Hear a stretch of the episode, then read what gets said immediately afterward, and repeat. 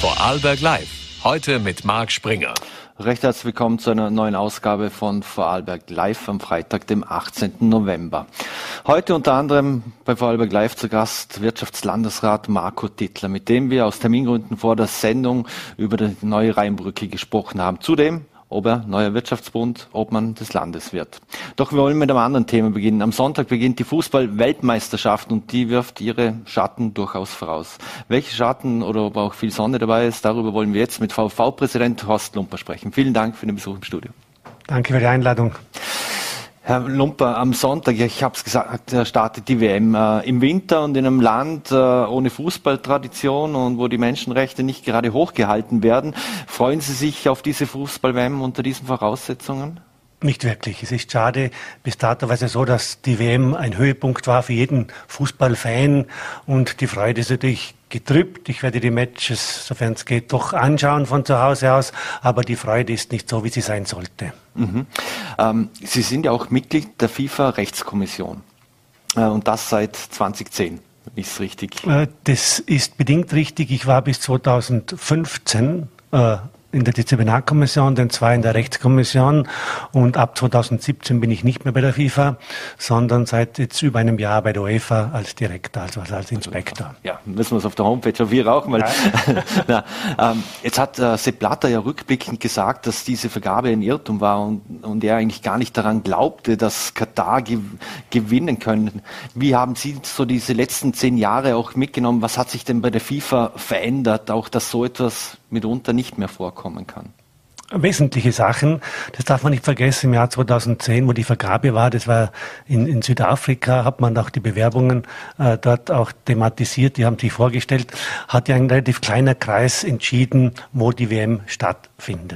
Das ist ja hin zu hinterfragen, gibt's aber jetzt nicht mehr. Jetzt entscheidet der Kongress, da sind bis zu äh, 700 Stimmen, also pro Nation gibt's einen Stimmenführer, wo alle Nationen äh, da sind. Und das kann so nicht mehr passieren, zum Glück.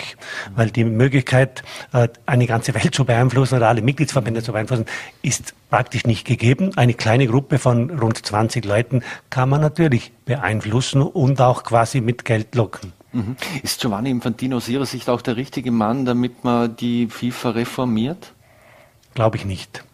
Ganz ehrlich, ich weiß, ich lebe ein bisschen da hinaus, ich glaube es nicht. Äh, die Reform hat eigentlich früher schon stattgefunden äh, in Bachrhein, das war 2017, da war ich und im Kongress hat man sehr viele Leute ausgetauscht, damals den, der Chef der Ethikkommission, ein deutscher Richter, ein toller Mann, die hat man über Nacht quasi alle entsorgt und ihnen nicht einmal mitgeteilt, dass sie nicht mehr dabei sind und mit Leuten ersetzt, die sich in der Sache einfach nicht richtig auskennen. Und ich bin damals auch gesagt, das ist für mich nichts mehr. Mhm. Jetzt äh, hat Katar offensichtlich für diese Fußball-Weltmeisterschaft 150 Milliarden Euro ausgegeben. In Russland waren es noch um die 20.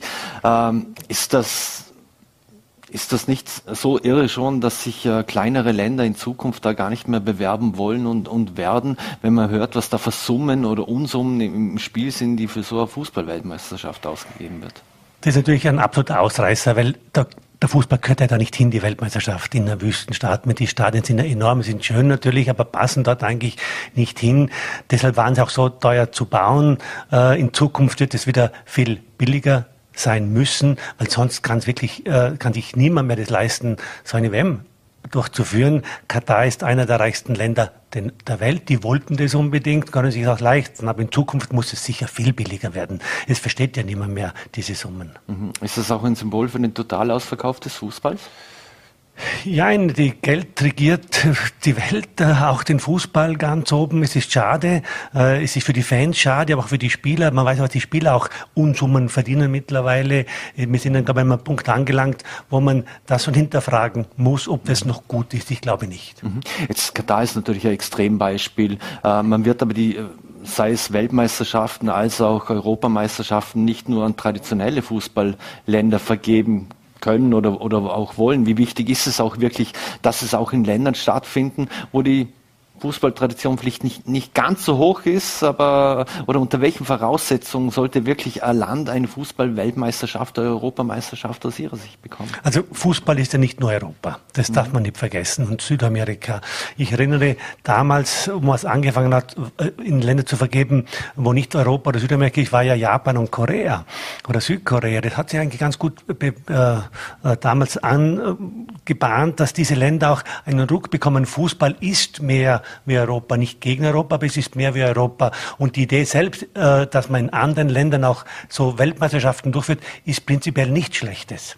Jetzt, äh, Kanada ist ja auch kein besonderes Fußballerland, also für die Herren zumindest mhm. nicht. Es ist toll, wenn dort auch Spiele stattfinden und Weltmeisterschaften stattfinden mit Amerika und Mexiko zusammen. Mhm. Da geht es dann wiederum um den Markt, um, um den großen.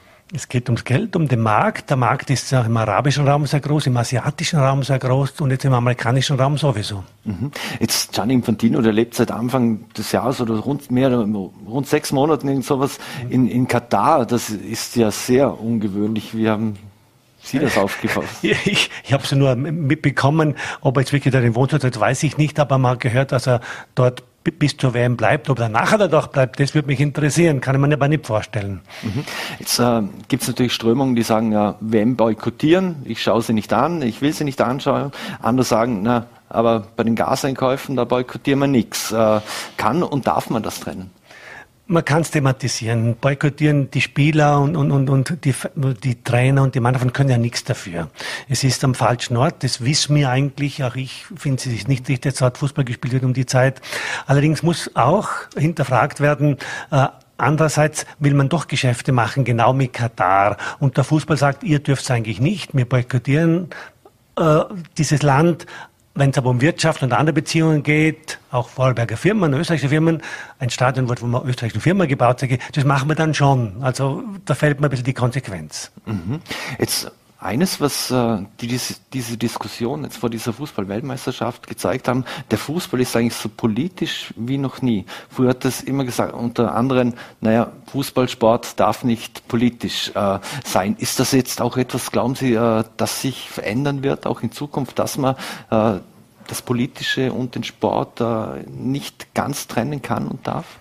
Das kann man nicht. Äh, in kleinen Vereinen vielleicht schon noch bei uns im Land, also das kann ich auch sagen, die, unser Verband, der Fußballverband in Vorarlberg ist völlig unpolitisch. Da, das ist, tut man sich leichter. Aber wenn man hört, da hat es ja ein Treffen gegeben vor der Vergabe mit Sarkozy, die Teams, der Obama hat sich auch damals für die WM in Amerika stark gemacht, also ist natürlich politisch und die Einflussnahme, weil es ja Prestige-Sache ist, es geht um viel Geld und völlig unpolitisch wird der Weltfußball natürlich nie sein. Mhm. Wenn man sich auch die Ligen ansieht, Premier League, zum Beispiel oder auch äh, Katar ist Teilhaber an, an Volkswagen. Ähm, ähm, ist das dann eine groteske Diskussion?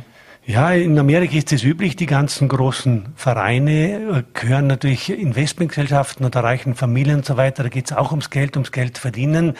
Das ist leider so. Ob das die Entwicklung ja gut ist, wage ich zu bezweifeln.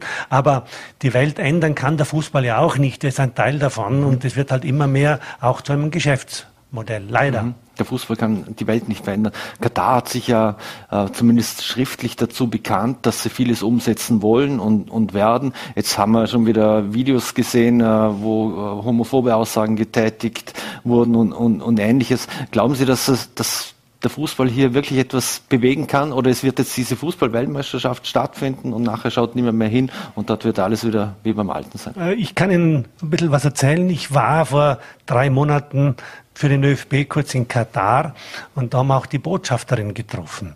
Und sie hat uns berichtet, äh, es hat sich was getan durch die WM. Natürlich nicht alles zum, zum Besten, das wissen wir. Es ist immer noch, glaube ich, fürchterlich, aber es kann ein bisschen was bewegt werden durch den Sport, durch die Präsenz, durch die Leute, die dort sind. Ob das nachhaltig ist, das kann ich nicht richtig beurteilen. Wir hoffen es. Wie schätzen oder ordnen Sie es denn ein, dass heute ist die Meldung rauskommt, dass offensichtlich kein Bier in Stadien gibt? Fußball und Bier, das gehört irgendwo zusammen. Für viele ja, Menschen zumindest. Für uns schon, das war mir schon klar. Es gibt in Hotels, glaube ich, Alkohol, dass offensichtlich vor den Stadien kein, kein Bier ausgeschenkt wird ist doch verwunderlich. Es wird sicher einige Fangruppen hart treffen. Ob die das selber mitnehmen, wird man sehen. Mhm dann habe ich Sie vorhin richtig verstanden. Sie selbst werden jetzt nicht zur Fußball-Weltmeisterschaft nach Katar fliegen. Niemand vom Verband? Doch, es äh, wird zum ÖFB zur Eröffnung äh, jemand runterfliegen und der Dr. Hollerer wird auch in einer, seine Funktion ein paar Tage unten verbringen. Ich selber fahre nicht nach Katar. Mhm. Äh, lassen Sie uns zum Schluss noch äh, hier ins Land zurückkommen. Äh, und zwar, waren Sie vom klaren Derby-Sieg der Lustenauer gegen die Altach überrascht oder haben Sie es erwartet? Das hat man so sicher nicht erwarten können.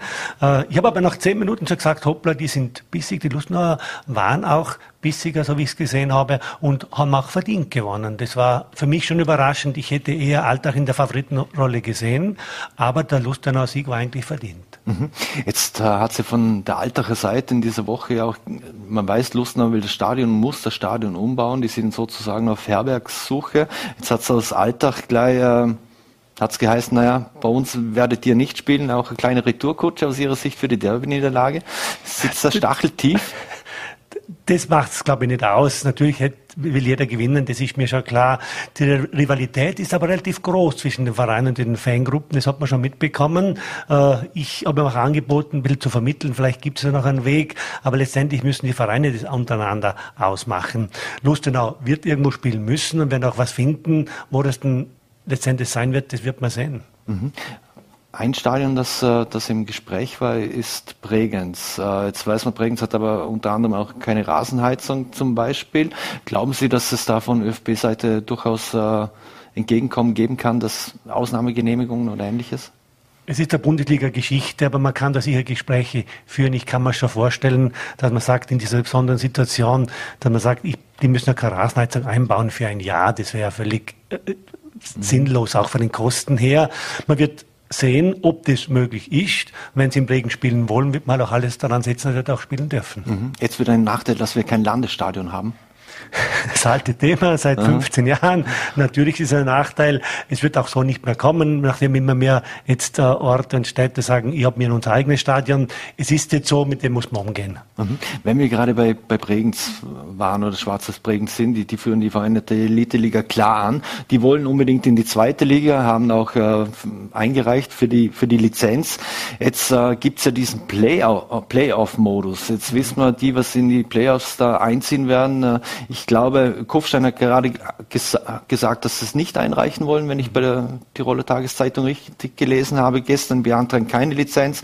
Pinzgau will auch rein, die liegen aber aktuell auf Platz drei. Der Wörgl liegt auf Platz neun in ihrer Liga. Wie viel Sinn macht denn eigentlich dann so ein Playoff zu spielen, vor allem auch aus Bregenzer Sicht, wenn die einen eh nicht drauf wollen? Das ist ja schade der Fußball lebt davon, dass man aufsteigen will, dass man auf, aufsteigt. Für es vielleicht eine Chance ist, wenn sie wirklich raufgehen mhm. wollen und es gibt keine Konkurrenz, dann werden sie auch aufsteigen.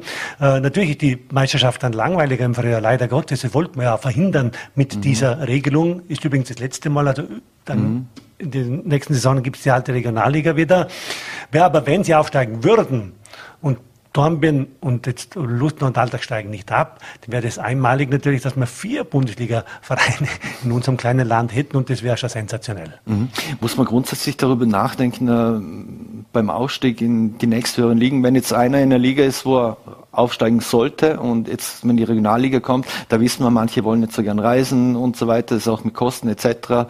Ähm, äh, treffen da die Vereine, äh, sollten die dann gleich unten bleiben? Ja, man, jeder will aufsteigen, jeder will gewinnen und zum Schluss dann sagen, jetzt verliere ich da oder will ich aufsteigen, ist eigentlich schade, auch für den ja. Verein. Muss ich zu überlegen, sagen, ich will so eine starke Mannschaft haben, um ganz vorne mitzuspielen und dann sollte man sich auch im Verein Gedanken machen, wenn ich dann wirklich erst oder ganz vorne bin, sollte ich auch aufsteigen. Mhm. Am Verzicht ist immer schlecht, die zweiten und die drittbesten kommen dann womöglich zum Zug und das ist ja nicht Sinn eigentlich. Mhm. Wie wichtig wäre es, dass, dass auch Bregenz wieder eine Bundesligamannschaft hat als, als Landeshauptstadt und Traditionsverein? Ja, natürlich. Ich bin ja Bregenzer und ich habe die goldenen Zeiten ja miterlebt, aber nur, wenn sie sich leisten können. Ganz ehrlich mhm. gesagt, zu jedem Verein auch ein bisschen. Wenn ihr aufsteigt, ist gut, aber schaut sehr auf die Finanzen und wirklich eine Saison, wo man sagen, hoffentlich geht es gut, das wäre niemandem geholfen. Siehe Innsbruck, das werden zum Schluss doch wieder äh, was ganz Fatales. Wenn sie sich leisten können, wenn die Finanzen stimmen, wäre es mich natürlich sehr begrüßenswert, würde mich freuen. Mhm. Wie steht es denn so um die, um die Finanzen, wenn man, wenn man sich ein bisschen umblickt im, im Vorarlberger Fußball. Ich weiß, Sie sind auf der einen oder anderen Jahreshauptversammlung dabei. Da gibt es auch meistens einen Kasser, Kassersturz. Äh, ist äh, die Liquidität oder sind, sind die Vorarlberger Vereine solide aufgestellt oder gibt es durchaus welche, wo man sich Sorgen machen müsste? Also ich habe durch die Corona-Krise habe ich mir wirklich Sorgen gemacht über den einen oder anderen Verein. Aber ganz ehrlich, die Jahreshauptversammlungen, die ich jetzt besucht habe und mit den Leuten, die ich gesprochen habe, muss man sagen, die sind hervorragend aufgestellt. Es mhm. hat sich wirklich durchgesetzt, dass man sagt, man hat ein Budget, das halt mal mit ein bisschen Ausreißer nach oben oder nach unten, das gibt's immer. Aber prinzipiell sind die Vorarlberger Vereine alle sehr, sehr gut aufgestellt, haben zum Teil wirklich tolle Anlagen. Ich war gerade in Lauterach mhm. bei der Eröffnung großartig. Wirklich, da passiert sehr, sehr viel im Land und auch in die Vereine in der zweiten, dritten Linie, sind sehr motiviert. Im Wald passiert Unglaubliches eigentlich und sie sind aber alle finanziell sehr gut aufgestellt. Mhm. Viele auch näher zusammengerückt durch Corona in diesen schweren Zeiten? Das kommt ja dazu. Ich meine, das war schon eine schwere Zeit, muss man sagen, weil Funktionäre sind ja verlustig geworden, die sind ja weggegangen, die kommen nicht alle wieder zurück, aber mittlerweile hat man das wieder aufgeholt und mittlerweile haben wir den Stand, was den Kinderfußball betrifft, so wie vor Corona. Mhm. Eben, wollte ich gerade noch abschließend fragen, äh, wie es um den Nachwuchs bestellt. Äh, äh Gibt es noch genug Kinder, die wirklich Fußball spielen wollen? Äh, auch, dass man unten noch eine Liga machen kann? Oder es gibt ja zum Teil keine Ligen mehr, sondern es wird im ja. Turniermodus gespielt. Ganz unten wird Turniermodus gespielt. Aber ich habe gerade jetzt mit einem Verein im Leiblachtal telefoniert, da kann ich ein paar Leute sagen, die haben keinen Platz mehr. Wir haben zu viele Kinder, die kommen wollen. Also ist wirklich rundum ist es so, dass sehr viele Kinder jetzt wieder zurück zum Fußball kommen. Das freut uns ungemein. Wir hoffentlich nur äh, für alle, dass es auch so bleibt und wir wieder wirklich die nächsten Jahre ungehindert den Sport ausüben können. Mhm. Eine Frage, die ich noch stellen musste, ich habe es zuvor vergessen, und zwar in Bezug auf das Bregenzer Stadion. Falls Sie ja aufsteigen, dann hätte Bregenz ja dasselbe oder auch ein Problem mit der Bundesliga, weil der, der Rasen zu wenig breit Das habe ich gehört. Ich habe es noch nicht überprüft, kann ich nichts dazu sagen. Man wird es aber überprüfen und auch den, allenfalls Gespräche führen. Aber ich glaube, da geht es um die Breite, was ich gehört habe, und das dürfte nicht so ein großes Problem sein. Mhm. Da werden die Leichtathleten wahrscheinlich etwas anderes dazu sagen im Bregenz. das kann natürlich schon sein, aber ich glaube, das könnte man für pro Spieltag, gibt es ja so ein, zwei Meter, wo man auslegen könnte. Aber ich habe mich mit dem noch nicht beschäftigt, kann ich jetzt also nicht sagen. Mhm. Eine allerletzte Frage und dann kommen wir nochmals zu Katar zurück. Was ist denn Ihr Tipp für die Fußball-Weltmeisterschaft? Äh, wer wird sich durchsetzen oder, oder für wen schlägt Ihr Herz? Österreich ist ja nicht dabei.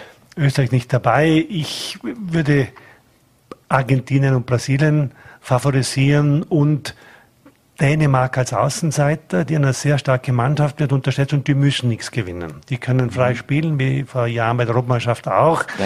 Also, genau. Also die sind stark und ich glaube auch die Spanier darf man nicht unterschätzen, weil sie jetzt nicht so in der Favoritenrolle sind, aber immer ein sehr starkes Team haben. Dr. Horst Lumber, Präsident VfV, vielen Dank für den Besuch hier bei uns im Studio. Danke für die Einladung. Und wir wechseln das Thema. Heute konnte die Rheinbrücke erstmals vom Individual- und Busverkehr befahren werden. 28 Monate hat es gedauert. Und wie sich das Ganze zwischen Hard und Fussach entwickelt hat, das sehen wir uns jetzt in einem kurzen Zeitraffer-Video an.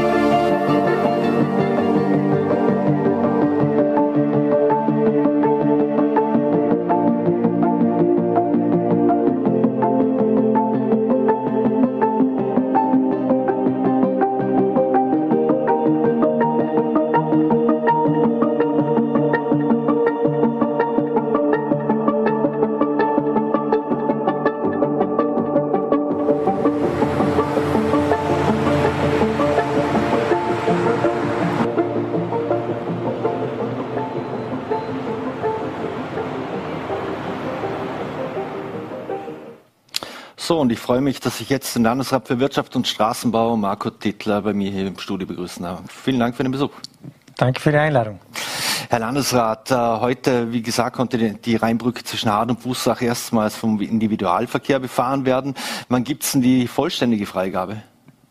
Sind jetzt noch einige Arbeiten zu legen. Das ist richtig. Heute war einmal die Verkehrsfreigabe in eine Richtung. Nächste Woche wird die andere Richtung eröffnet und dann sind im nächsten Jahr, ich würde meinen im ersten Halbjahr, noch Arbeiten zu vervollständigen und dann wird es eine richtige Eröffnung auch unter Beteiligung der Bevölkerung geben, so unser Plan. Mhm. Die neue Rheinbrücke hatte eine eindrucksvolles Erscheinungsbild. Äh, aber was waren für wichtige Anforderungen äh, von baulicher Seite zu erfüllen in diesem Projekt? Das ist richtig. Äh, architektonisch finde ich, äh, schmiegt sich wunderschön in die Landschaft ein, aber das äh, liegt immer im Auge des Betrachters. Ähm, sie hatte für uns zwei ganz wesentliche Funktionen. Zum einen, was die Verkehrssicherheit betrifft, aber auch äh, generell den Verkehrsfluss. Es ist eine sehr große verkehrstechnische Belastung auf dieser Brücke. 15.000 PKWs passieren in etwa jeden Tag diese Brücke, auch 4.500 Radfahrer. Wir glauben, dass wir mit dieser Brücke die neuen Anforderungen an die neuen Anforderungen, den neuen Anforderungen gerecht werden können, so muss ich sagen. Es gibt äh, deutlich breitere Geh- und Radwege. Es gibt eine eigene Spur für den Busverkehr Richtung Bregenz. Auch hier wird es zu einer Beschleunigung kommen. Und der zweite wesentliche Aspekt ist natürlich die Hochwassersicherheit. Mhm. Diese was bedeutet es auch für die, die Hochwassersicherheit, haben Sie angesprochen. Ähm, was bedeutet es für die umliegenden Betriebe insgesamt, dass jetzt da stabile neue Brücke ist? Äh, heißt das auch, dass mehr Schwerverkehr zum Beispiel drüber kann? Ja, das ist nicht einmal so das Thema, sondern es ist wichtig, nicht nur für die Betriebe, auch für die Bevölkerung zu wissen, es gibt hier jetzt eine Brücke, die einem 300-jährigen Hochwasser standhalten kann. Die Brücke ist äh, etwa zweieinhalb Meter höher als die alte Brücke, die jetzt ja dann abgetragen wird äh, und entspricht somit auch den Vorgaben, die wir hier bekommen haben über die internationale Rheinregulierung, um äh, vor dem Hintergrund Resi diese Brücke einfach entsprechend hochwassersicher zu machen. Und das ist ein ganz ein wesentlicher Aspekt natürlich. Mhm. Äh, nicht nur für die Betriebe, sondern auch für die Bevölkerung im Rheindelta, aber auch gerade äh, bei den benachbarten Gemeinden. Hier ist jedenfalls sehr viel Verkehr, auch Pendlerverkehr. Mhm. Äh, wie viel wurde denn da insgesamt investiert jetzt in diese Brücke? Es werden die 70 Millionen sein, die wir hier im Budget veranschlagt haben. Von diesen 70 Millionen kommen 12,5 Millionen Euro aus dem Titel Hochwasserschutz des Bundes. Äh, der Rest wird vom Land getragen. Mhm. Äh, fällt da jetzt in diesem Zusammenspiel an allem eigentlich nur noch die S18 irgendwo? Ja, es fehlt nicht nur die S18. Was fehlt, ist eine Verbindung zwischen den zwei Autobahnen auf der österreichischen und der Schweizer Seite. Das fehlt jedenfalls. Es braucht aus meiner Sicht eine hochrangige Verbindung zwischen den zwei Autobahnen. Es braucht eine Verbindung, die nicht äh, durch das Ortszentrum von Lustenau geht. Insbesondere Lustenau ist hier ganz besonders betroffen. Wir brauchen Verbindungen, die um die Ortschaften herumführen. Wir brauchen Ortsumfahrungen äh, für die Zukunft und nicht äh, Strecken, die mitten durch die Ortschaften durchgehen. Es ist aber neben der S18 äh, auch unsere Ambition, dass wir von der Rheintalautobahn, die ja zunehmend zur Stadtautobahn wird, möglichst kurze Abfahrten haben. Wolfurt-Lauterach muss endlich ein Vollanschluss werden. Hier braucht mhm. es einen Vollanschluss, um den Güterbahnhof anzuschließen. Mhm. In Honems brauchen wir einen größer dimensionierten Kreisverkehr. Wir merken ja, dass gerade Rheintal Mitte oder jetzt äh, Dornbirn Süd, dass das Entlastung bringt. Das entlastet die Ortszentren, das entlastet die Abfahrten. Ähm, hier braucht es schon noch etwas, nicht viel. Wir brauchen noch diese West-Ost-Verbindung im unteren Rheintal, S18. Wir brauchen die Ost-West-Verbindung in Feldkirch, den Stadttunnel, und wir brauchen die Rheintalautobahn als Stadtautobahn mit ein paar entsprechenden Knoten das ist so die verkehrspolitische Vision, glaube ich, die wir, wenn wir über die Straße sprechen, hier noch zu erfüllen haben. Mhm. Stadttunnel, Tunnelspinne, ist das noch Thema äh, oder wie, wie sieht es mit? Nein, das sollte kein Thema sein. Wir sind hier über mehrere Jahre durch äh, alle Instanzen gegangen. Das Projekt hat, glaube ich, fünf oder sechs Jahre Verzögerung, weil es durch alle Instanzen gehen musste. Äh, es ist dann der Bescheid gekommen. Wir haben einen UVP-Bescheid, den wir zu erfüllen haben. Der ist sehr rigoros. Der UVP-Bescheid sieht vor, wann eine Baustelle einzurichten ist, wann begonnen werden muss, wann fertiggestellt werden muss. Äh, da gibt es kaum Spielraum. Und es ist natürlich mein Ziel und auch meine Aufgabe, hier auf Punkt und Komma auf diesem UVP Bescheid zu bleiben. Und dieses Bauwerk soll 2030 und muss 2030 auch entsprechend fertiggestellt werden. Mhm. Wenn wir nochmals zur Rheinbrücke zurückkommen, äh, wir haben das Erscheinungsbild äh, angesprochen, das ja ganz anders ist, wie man es bisher gekannt hat. Kann diese Brücke Vorbildwirkung haben, wie wir in Zukunft Brücken, äh, wie Brücken bei uns auch aussehen können? Ja, es ist auf jeden Fall so, dass man sie erstmalig sieht. Mir ist das so bewusst geworden heute beim Hinfahren zu dieser Eröffnung. Äh, die alte Brücke, die hat man architektonisch nicht gesehen von der Weite. Wenn man auf die neue Brücke zufährt, die steht architektonisch im Raum. Äh, ich finde gelungen. Die Bevölkerung hoffentlich auch. Sie wird es entscheiden müssen, wie sie auch dieses architektonische Meisterwerk annimmt. Aber ich finde, dass genau dieser Aspekt auch dazu kommt. Es ist ein schönes architektonisches Bauwerk. Es ist nun nicht nur ein technisch, eine technische Meisterleistung, es ist auch eine schöne Architektur damit verbunden ähm, und eine Brücke, wie man sie vielleicht sonst aus anderen Ländern eher kennt, aber weniger von uns. Das ist richtig. Mhm. Wenn wir hinter uns blicken, da führt eine zweispurige Straße von, von Bregenz ins Leiblachtal. Jetzt hat der Daniel Zadri die Notwendigkeit dieser Straße in Frage gestellt, zumindest wenn wir im weiteren Horizont blicken, so Richtung 2040.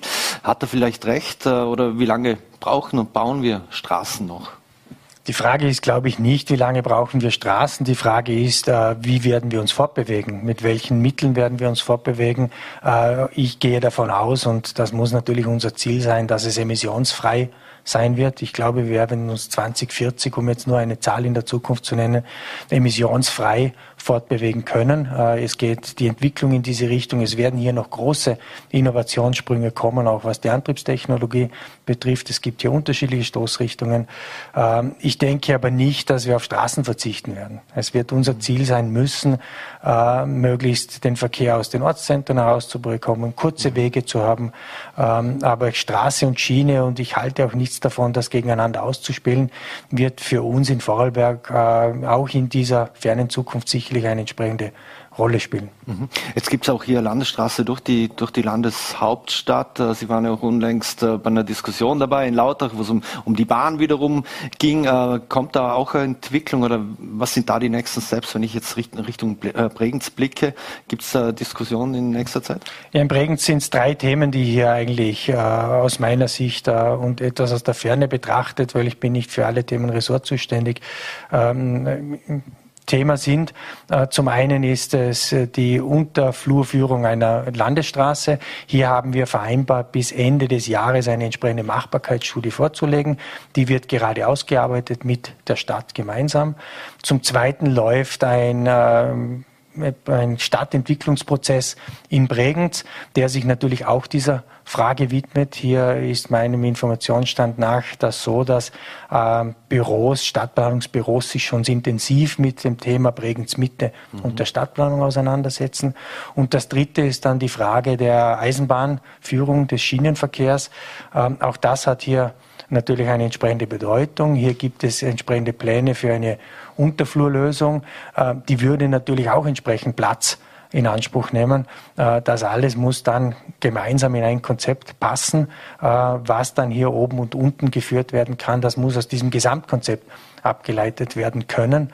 Ähm, ich habe gesagt, dass für mich, wenn man die Schiene betrachtet, zwei, zwei Sachen nicht in Frage kommen. Das eine ist, dass wir in Vorarlberg im großen Stil Häuser schleifen und das andere, dass man eine Pipeline revitalisiert und dann nach der Revitalisierung sagt, und jetzt wird ein zweites Gleis darauf gelegt. Da muss uns was Besseres einfallen, aber da hat der zuständige Landesrat ja die Türe schon aufgemacht zu einem Prozess, der gemeinsam geführt werden soll. Und ich halte das für richtig und wichtig, dass hier die Bevölkerung mit eingebunden wird, dass man hier einen partizipativen Prozess angeht, wie im Prinzip der Verkehr, insbesondere auch der Schienenverkehr, der sehr viel Platz brauchen wird in Zukunft. Und das ist ja auch unser Ziel, mehr Verkehr auf die Schiene zu bringen, in Zukunft geführt werden soll. Mhm. In Bregenz wurde auch immer diskutiert über diesen Stadttunnel, ich nenne es jetzt mal so. Ähm, Im Prinzip, äh, wir haben aber zwei Spuren, die durch den Pfennertunnel gehen, in jeweils Richtung Deutschland, Richtung, Richtung Tirol. Würde man dann nicht automatisch noch mehr Verkehr nach Bregenz anziehen, weil die Leute dann wissen, naja, da kann ich dann unten gemütlich durchfahren? Darum muss man sich auch mit der Frage auseinandersetzen. Und das ist der Unterschied beispielsweise zwischen Bregenz und Feldkirch. Bregenz hat die Möglichkeit, eine Umfahrung zu machen. In Bregenz kann man über die Autobahn auch mautfrei ausweichen und Bregenz somit umfahren. Man wird sich hier der Frage widmen müssen, aber das wird auch, glaube ich, in diesem Stadtentwicklungsprozess zum Ausdruck kommen, wie der Verkehr dann durch die Stadt geführt werden kann. Es gibt hier unterschiedlichste Visionen für die Zukunft. Ähm, man spricht zum einen über City Maut, man spricht über Begegnungszonen. Ähm, das wird sich dann weisen. Ich glaube nicht, dass es ziel und sinnvoll ist, hier eine Untertunnelung zu machen, wo man dann ähnlich wie eine Autobahn unter Bregenz hindurchfahren wird können. Ich glaube, es ist sinnvoller äh, anzuerkennen, dass man eine Umfahrungsmöglichkeit hat dass aber der Ziel- und Quellverkehr, äh, insbesondere auch der Verkehr aus dem Leiblachtal dann ins Rheintal oder nach Bregenz berücksichtigt werden muss. Und vor dem Hintergrund gehe ich auch davon aus, dass es in Zukunft eine Straße insbesondere vom Leiblachtal nach Bregenz brauchen wird. Mhm. Lassen Sie uns das Thema wechseln. Also heute hat ja die Bundesregierung angekündigt, dass die Gewinne von Energiekonzernen abgeschöpft werden können oder sollen in Zukunft. Das kann einschließlich der Körperschaftssteuer eine Abschöpfung von bis zu 65 Prozent bedeuten. Wie sehen Sie diese Maßnahme grundsätzlich? Das muss man jetzt äh, vor dem Hintergrund der aktuellen Entwicklungen sehen. Wir sind sicherlich in einer absoluten Ausnahmesituation äh, mit einer kriegerischen Auseinandersetzung in Europa. Ähm, dann muss man für diesen Zeitraum auch andere Maßstäbe an den Tag setzen. Aber grundsätzlich halte ich von Abschöpfungsmaßnahmen überhaupt nichts. Ja, ich muss das auch in dieser Deutlichkeit sagen. Äh, ich finde das nicht den richtigen Weg. Ich habe hier an dieser Stelle schon einmal darauf hingewiesen, dass äh, Sanktionen in diesem Fall richtig und wichtig waren, dass sie ethisch und moralisch notwendig waren. Das habe ich gesagt. Ich habe aber auch dazu gesagt, dass wenn man Sanktionen macht und damit auch in Kauf nimmt, dass es zu Verwerfungen kommt, dass man sich dann als Europäische Union mit der gleichen Vehemenz überlegt, wie man äh, die negativen Begleiterscheinungen solcher Sanktionen ähm, auch ausgleichen kann oder wie man ein, eine politische Entscheidung, äh, Strom oder Gas oder, oder Öl nicht mehr von jemand abzunehmen, was ich auch unterschreiben kann, wie man dann diese negativen Begleiterscheinungen abfedert. Und hier ist die Europäische Union bis zum heutigen Tag die Antwort schuldig. Äh, ich weiß, dass aber in naher Zukunft jetzt wieder ein Energieministerrat stattfinden wird und wir haben auch tendenziell positive Signale, dass man sich dort dieser Frage der Gaspreislenkung widmen wird. Und ich erachte das für vordringlich, dass man sich die Frage stellt, wie kann die Gaspreis, das Gaspreisbildungssystem auf der europäischen Ebene beeinflusst werden? Was hat das dann für einen Einfluss auf die Nationalstaaten? Welche Maßnahmen müssen die Nationalstaaten dann im Rahmen des europäischen Kontexts noch setzen? Dann kommt diese Frage zum Zug und dann wird die Frage zu beantworten sein, wie müssen wir die Wirtschaft noch weiter unterstützen vor dem Hintergrund dieser Verwerfungen. Mhm. Diese Abschöpfung, äh, wird diese die Illwerke VKW nicht betreffen, wie auch der Landeshauptmann schon mitteilen ließ? Ja, das ist einmal zum äh, jetzigen Zeitpunkt unsere Einschätzung. Wir haben hier ein Pumpspeicherkraftwerk. Ähm, da geht es um eine andere Funktion. Da geht es um die Funktion der Stabilisierung des gesamten Energiesystems. Mittlerweile hat die VKW Willwerke eine ganz eine bedeutende und wichtige Rolle äh, auch für das deutsche Netz, ist hier am deutschen Regelmarkt aktiv. Äh, hier jetzt äh, Gewinne abzuschöpfen, hielt ich für doppelt falsch. Äh, ich halte es ja schon für grundsätzlich nicht den richtigen Weg. Aber wie gesagt, es sind äh, ganz besondere Maßnahmen hier vielleicht erforderlich, die, wenn sie getroffen werden, aber auch mit entsprechendem Augenmaß getroffen werden müssen. Ich hätte hier andere Vorschläge gerne vorher umgesetzt gesehen und dann über diese Frage auch gesprochen. Mhm. Der Staat greift ja ziemlich drastisch bei den Krisen mittlerweile ein. Wie lange können und Glauben Sie, wollen wir uns das auch noch leisten?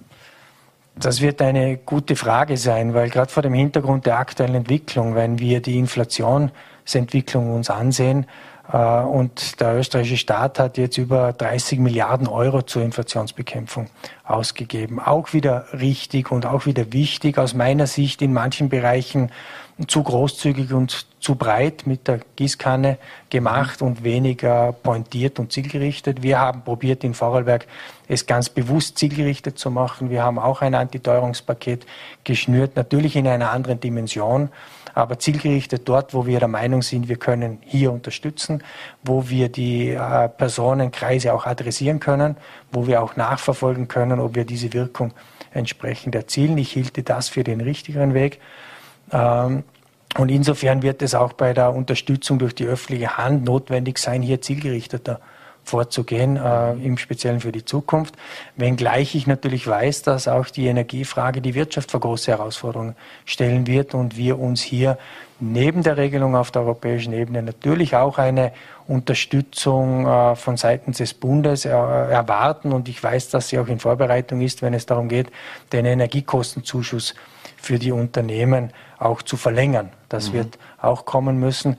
Ähm, aber auch hier mit Maß und Ziel und äh, so, dass die Wirtschaft im internationalen Wettbewerb, und das ist für uns in Vorarlberg besonders wichtig, realisieren kann aber nicht mit der Gießkanne, sondern gezielt. Mhm. Vor großer Herausforderung steht die Wirtschaft ja auch, wenn es um Fachkräftemangel und Ähnliches gibt. Jetzt haben sich in einem, zu einem Expert-Talk mit Vertretern der Vorarlberger Industrie als Personalleiterinnen und Personalleitern getroffen. Mit was für Wünschen, Forderungen oder auch Kritik sind äh, diese Personalleiter und Leiterinnen auf Sie zugekommen? Das war gestern Abend eine sehr konstruktive Runde, für die ich mich auch recht herzlich bedanke. Es ist mir persönlich ganz wichtig, äh, dass man nicht nur auf der Metaebene oder auf der Ebene der Gesamtunternehmen äh, Gespräche führt, sondern auch ganz äh, bewusst mit den Experten ins Gespräch kommt. Das von dir angesprochene Gespräch war ein Gespräch mit den Personalleitern der großen Vorarlberger Industriebetriebe. Und die haben wir, die haben mir natürlich zurückgespielt, insbesondere Themen bei, dem, bei der Zuwanderung, beim Zuzug, wenn es um mhm. Fachkräfte geht, Rot-Weiß-Rot-Card, die jetzt ja verbessert wurde, wo wir uns auch darauf verständigt haben, die Verbesserungen jetzt einmal abzuwarten, aber gemeinsam in einer Expertenrunde zu überlegen, wie es vielleicht Adaptierungen speziell für Vorarlberg geben kann. Wir wissen, dass wir äh, Fachkräfte für die Zukunft brauchen. Wir haben ja einige Hebel identifiziert. Da geht es um Upskilling, da geht es um Weiterentwicklung, da geht es äh, darum, Personen vielleicht auch länger im Arbeitsleben halten zu können, wenn sie das wollen. Und da geht es letztendlich dann auch darum, Zuzug zu ermöglichen. Und über diese Themen haben wir gestern gesprochen. Das war ein großes Anliegen. Mhm. Oft schwirrte der Slogan herum, arbeiten, wo andere Urlaub machen. Äh, jetzt weiß man aber auch von Umfragen, äh, dass viele, die wieder gehen, die hatten Probleme bei der Integration oder auch Unfreundlichkeit äh, schwebt, schwebt im Raum oder wird uns Österreichern vorgeworfen und Vorarlbergern. Ähm, kann man überhaupt Prozesse aufsetzen, dass diese Integration mitunter besser funktioniert und nicht so, dass mir san mir und alles andere ist, ist uns wurscht? Ich glaube, das wird es brauchen. Ich glaube, man muss ein Stück weit auch offener werden, genau äh, für diese Art der Zuwanderung zum einen. Äh, zum anderen, und das ist auch wichtig und wurde auch besprochen in dieser Runde, und da bin ich fest davon überzeugt, man muss, glaube ich, auch gezielter die Fachkräfte suchen. Ich glaube, wir haben ein extrem schönes Land. Ja, wir, haben, wir sind keine Metropolregion. Das heißt, wir haben nicht rund um die Uhr Bespaßung, offene Lokale, Kulturangebote in dieser Dimension, wie das Metropolregionen wie München, Zürich oder Wien haben. Mhm. Aber wir haben andere Benefits zu liefern. Und wenn wir es schaffen, äh, vor dem Hintergrund chancenreichster Lebensraum für Kinder 2035, das unser Ziel ja ist, die Personen anzusprechen, die genau auf dieser Suche sind, die sich genau nach diesem Lebensmodell sehnen. Mhm. Wenn wir es schaffen, die anzusprechen, dann glaube ich, dass diese auch ein Stück weit besser hier zurechtfinden werden. Mhm. Und der zweite Aspekt ist, und da bin ich überzeugt davon, dass das äh, stimmt, man kommt vielleicht in Vorarlberg nicht so leicht in die Kreise rein. Man ist nicht so offen, wie das vielleicht jetzt in Wien der Fall ist. Ich habe in Wien lang studiert habe das auch immer geschätzt, dass man da sehr schnell einmal befreundet ist mit jemand. Aber in Vorarlberg ist es dafür nachhaltig. Wenn man in Vorarlberg Freundschaften gefunden hat, wenn man Anschluss gefunden hat über die Arbeit, über die Vereine, über das Ehrenamt, dann ist man, glaube ich, hier nachhaltig integriert und das kann doch unsere große Chance sein, auch für die Zukunft. Mhm. Zum Schluss noch äh, eine Frage, muss ich noch einmal das Thema äh, wechseln. Äh, Wirtschaftsbund Obmann Karl-Heinz Rüdes hat ja angekündigt, dass Sie noch bis Jahresende die Position als Obmann übernehmen sollen. Ist das also alles schon in trockenen Tüchern oder wie ist da die Vorgehensweise? habe natürlich mit der Frage gerechnet, aber nein, in trockenen Tüchern ist hier gar nichts. Äh, ich habe ähm, mit dem Vorstand gesprochen, das ist richtig. Ich äh, würde für dieses Amt auch zur Verfügung stehen, aber das ist nicht meine Entscheidung. Hier muss ein Gremium entscheiden. Hier gibt es eine Hauptversammlung, die heuer noch stattfinden soll. Ähm, die soll deswegen auch stattfinden, weil Karl-Heinz Rüdisser von Anfang an gesagt hat, er möchte oder er wird diese ähm, Finanzprüfung machen für den Wirtschaftsbund. Da muss man ihm auch dankbar sein. Er hat hier sehr viel Arbeit ähm, eingebracht, hat sich hier sehr eingesetzt dafür, dass jetzt diese Bescheide mal so ausgestellt worden sind. Ähm, die liegen jetzt am Tisch. Einer fehlt noch. Er hat immer gesagt, diese Finanzprüfung wird entsprechend zum Abschluss gebracht und dann äh, würde er diese Funktion wieder zurücklegen. Wir sind hier in Gesprächen, aber entscheiden wird diese Frage eine Hauptversammlung des Wirtschaftsbundes, die heuer noch einberufen werden soll. Mhm. Wirtschaftsbund Obmann und Wirtschaftslandesrat, äh, geht das beides zusammen oder gibt es Interessenskonflikte? Nein, das glaube ich nicht. Es war ein Vorgänger von mir, Landesrat Manfred Rhein, auch in der gleichen Position. Er war Wirtschaftsbund Obmann und Landesrat. Wir hatten jetzt eine Situation, dass wir einen Wirtschaftskammerpräsidenten und einen Wirtschaftsbund Obmann haben. Äh, jetzt ist die Situation so, dass der jetzige amtierende Wirtschaftskammerpräsident nicht Wirtschafts Bund Obmann ist. Also diese Konstellationen hatten wir alle schon einmal. Sie haben funktioniert. Sie werden auch oder würden auch in Zukunft funktionieren. Ich glaube, das geht. Aber diese Entscheidung haben die Gremien zu treffen und die sind zuerst einzuberufen, dann haben sie zu tagen und zu wählen. Mhm. Abschließend noch, wenn Sie mir schon die Steilvorlage mit dem Wirtschaftslandesrat, äh, ehemaligen Wirtschaftslandesrat und WKV-Präsident Manfred reingeben, äh, bleiben Sie dann Wirtschaftslandesrat oder werden Sie dann auch äh, Wirtschaftskammerpräsident, falls das mit dem Wirtschaftsbund Obmann klappt? Nein, die Frage stellt sich nicht. Ich bin Wirtschaftslandesrat und äh, würde hier für eine ehrenamtliche Tätigkeit mich zur Verfügung stellen. Auch das ist mir wichtig zu betonen. Es geht darum, Wirtschaftslandesrat zu sein, als ÖVP-Wirtschaftslandesrat in der Partei eine weitere Funktion ehrenamtlich zu übernehmen. Aber wie gesagt, äh, es hat Gespräche mit dem Vorstand gegeben. Die Entscheidung liegt bei der Hauptversammlung. Die soll heuer noch einberufen werden. Wird das auch heißen Geschäftsführer und Obmann zusammen? Nein. Nein. Eine allerletzte Frage noch als, an Sie und dann wechseln wir nochmals ganz kurz das Thema als ehemaligen Fußballer. Am Sonntag geht's los, äh, Fußball-WM in Katar. Jetzt gehen die Meinungen auseinander. Die einen sagen boykottieren, nicht ansehen. Äh, die anderen sagen, das ist meine Leidenschaft, ich will es unbedingt sehen. Äh, werden Sie sich anschauen? Da gibt es von mir eine ganz klare Meinung. Ich muss zwar vorwegstellen, dass ich es extrem schade finde, dass die Fußballweltmeisterschaft in Katar stattfindet. Ich finde es extrem schade, dass sie zu dieser Jahreszeit stattfindet.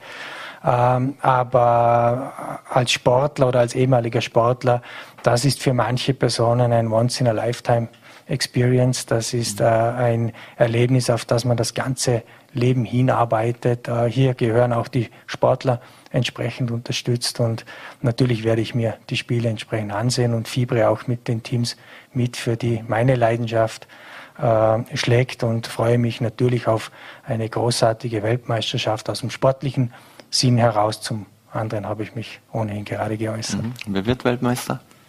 Mein Tipp ist Argentinien. Landesrat Marco Tittler, vielen Dank für den Besuch hier bei Vorarlberg Live. Herzlichen Dank, danke. So, meine Damen und Herren, und das war schon wieder mit Vorarlberg Live. Wir bedanken uns fürs Dabeisein, würden uns freuen, wenn Sie am Montag wieder einschalten. Lerne TV, VNRT, Voll.at, wünschen Ihnen ein schönes Wochenende und alles Gute.